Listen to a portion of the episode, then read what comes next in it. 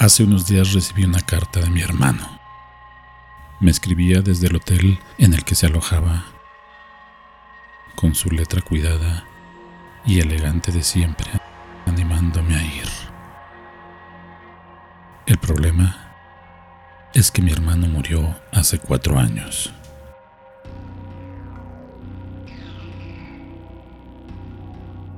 Historias camaleónicas. La siguiente historia es un hilo original del escritor español Chema de Aquino. Lo encontrarás en Twitter como arroba Chema de Aquino, novelista y escritor sevillano.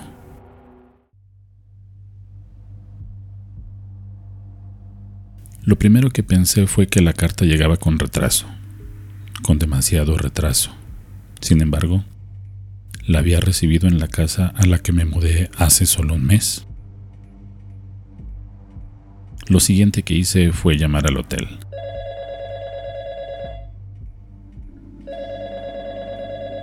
El recepcionista me dijo que no había nadie alojado con el nombre de mi hermano y que la habitación 203, donde me decía en la carta que se alojaba, hacía años que quedó inutilizada.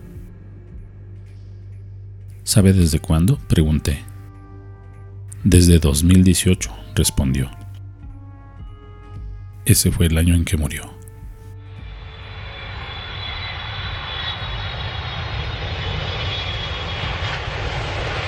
Por la tarde cogí el primer vuelo que había para Nápoles.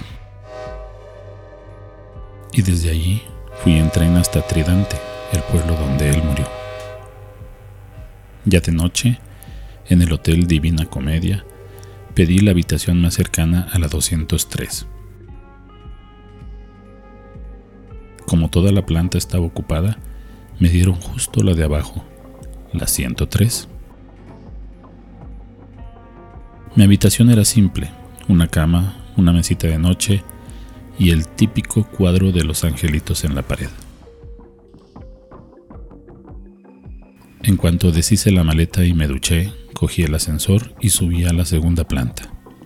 Allí, donde debería haber estado la puerta 203, solo había un muro. La habían sellado. Volví a mi habitación. Quería descansar para investigar al día siguiente, ya que mis padres jamás me contaron nada de la muerte de mi hermano. Me quedé dormido y soñé que jugaba con mi hermano al pilla pilla de pequeño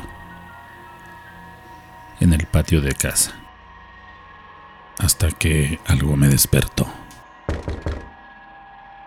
Me incorporé en la cama y traté de identificar el ruido que me había despertado. Parecía como si hubieran llamado a la puerta. Miré el reloj. Era la una de la madrugada con tres minutos. Salí al pasillo, pero estaba vacío.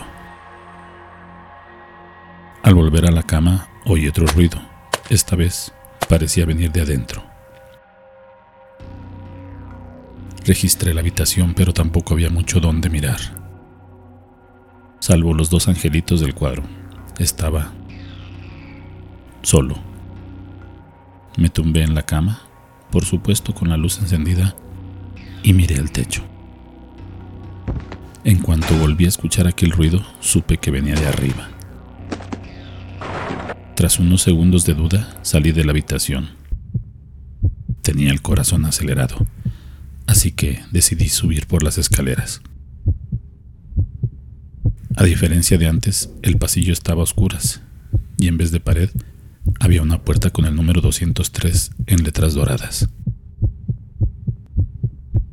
Pegué la oreja, pero no oí nada al otro lado. Di dos toques con los nudillos y repetí la postura. Nada. Giré el pomo y la puerta se abrió con suavidad. Entré. La 203 era idéntica a la mía, salvo por un detalle. La cama era igual, hecha con la perfección habitual de los hoteles, y la mesita de noche era el mismo modelo. En la pared también reposaba un único cuadro. el de los angelitos. Lo extraño es que estaba colgado del revés. Nada más tocar el cuadro se descolgó de una esquina. El ruido me sobresaltó, pero aún más ver que en la pared, oculto por el cuadro, había un agujero por el que cabría una persona sin problema. Antes de poder reaccionar, el cuadro cayó al suelo. Miré el reloj. Eran las dos de la madrugada con tres minutos. No pude pensar mucho tiempo sobre si meterme en aquel agujero o no, porque al poco tiempo alguien dio dos toques en la puerta. Me metí en el agujero y coloqué el cuadro por fuera como pude. Oí como alguien entraba en la habitación. Antes de meterme en aquel agujero solo veía oscuridad, pero una vez dentro estaba en un lugar que recordaba bien. Al igual que en el sueño que había tenido, me veía a mí mismo y a mi hermano jugar al pilla-pilla en la casa de mis padres. Yo tendría unos ocho años y él nueve. Jugábamos alegres, corriendo el uno detrás del otro entre tú la llevas. La imagen, como en el sueño, se borró cuando oí un ruido a mi espalda y todo volvió a sumirse en la oscuridad. Alguien había descolgado el cuadro de la pared y entraba a través del agujero. Era él. Mi hermano entraba a duras penas por el agujero. Estaba demacrado. Los huesos de la cara se le marcaban. Tenía los ojos hundidos, rodeados de profundas ojeras y el pelo cano. Yo no dije nada, ni siquiera podía moverme. Vi aterrado cómo su mano huesuda y fina se posaba en mí. Cuando me tocó, Noté que algo dentro de mí se escapaba. Me sentía cada vez más débil y cansado, sin fuerzas. Él, en cambio, fue recuperando la cara rellena que siempre tuvo, sus ojos grandes y curiosos, sus manos fuertes. Lo siento, hermano, me dijo.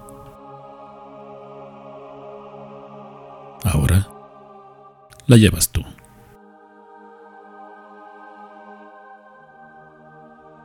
Historias camaleónicas son una idea original, adaptación, producción y edición de Santiago Aguilar. Hasta la próxima.